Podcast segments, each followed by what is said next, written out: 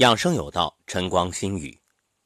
大年初二，打开朋友圈，铺天盖地，一个主题：病毒防疫。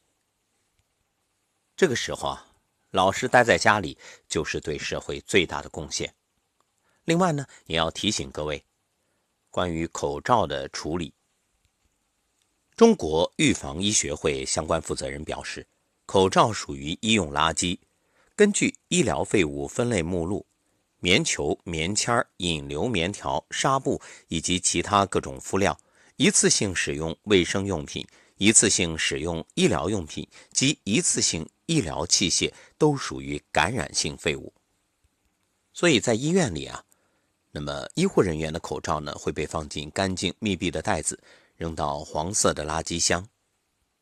医疗废物呢一般分为黑、黄、红三种颜色。其中黑色的是装生活垃圾，黄色的呢装医用垃圾，红色的装放射垃圾以及其他特殊医疗废物。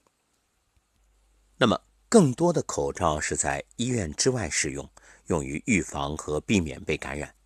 这些口罩呢不一定会沾染病毒，该如何处理呢？一般没有接触冠状病毒的口罩是作为。一般性的固体废物、生活垃圾来处理，但是普通市民是无法判断我有没有接触到新型冠状病毒，所以根据谨慎原则，从最大限度保护公众的生命和健康角度，建议将用过的口罩单独放在塑料袋等密封袋里。在实施垃圾分类的城市，可以将密封袋投放到有害垃圾桶里。那一些城市还没有严格的垃圾分类，该怎么办呢？家里的口罩废弃物啊，建议放在袋子里，避免二次污染。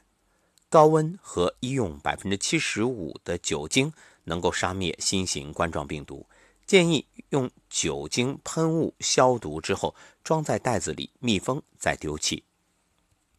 一月二十一号，环境保护部已经印发。关于做好新型冠状病毒感染的肺炎疫情医疗废物环境管理工作的通知，地方各级生态环境部门参照有关疫情医疗废物管理预案，切实做好医疗废物的收集、运送、贮存、处置活动中环境污染防治工作的监督管理等。在这里，我们也有一个简单的辨别标准：如果是普通市民，就是没有发热、咳嗽等症状。建议呢，用一个普通塑料袋包装，然后丢到垃圾桶里，就是有害垃圾桶。如果有发热、咳嗽等症状，建议用开水浸泡三十分钟，或者用酒精喷雾消毒。刚才也说了，浓度为百分之七十五的医用酒精。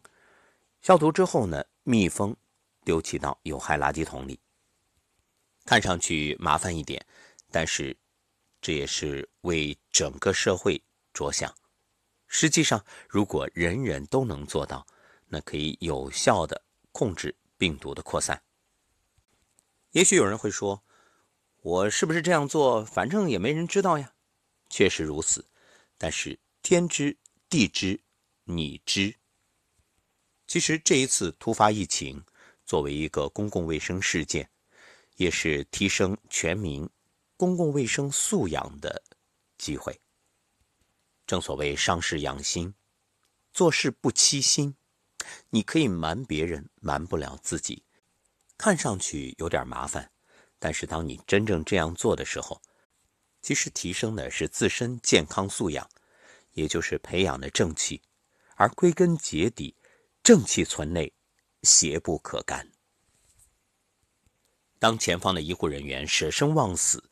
在和疫情做斗争的时候，千方百计保卫我们安全的时候，我们能做的，举手之劳，善莫大焉。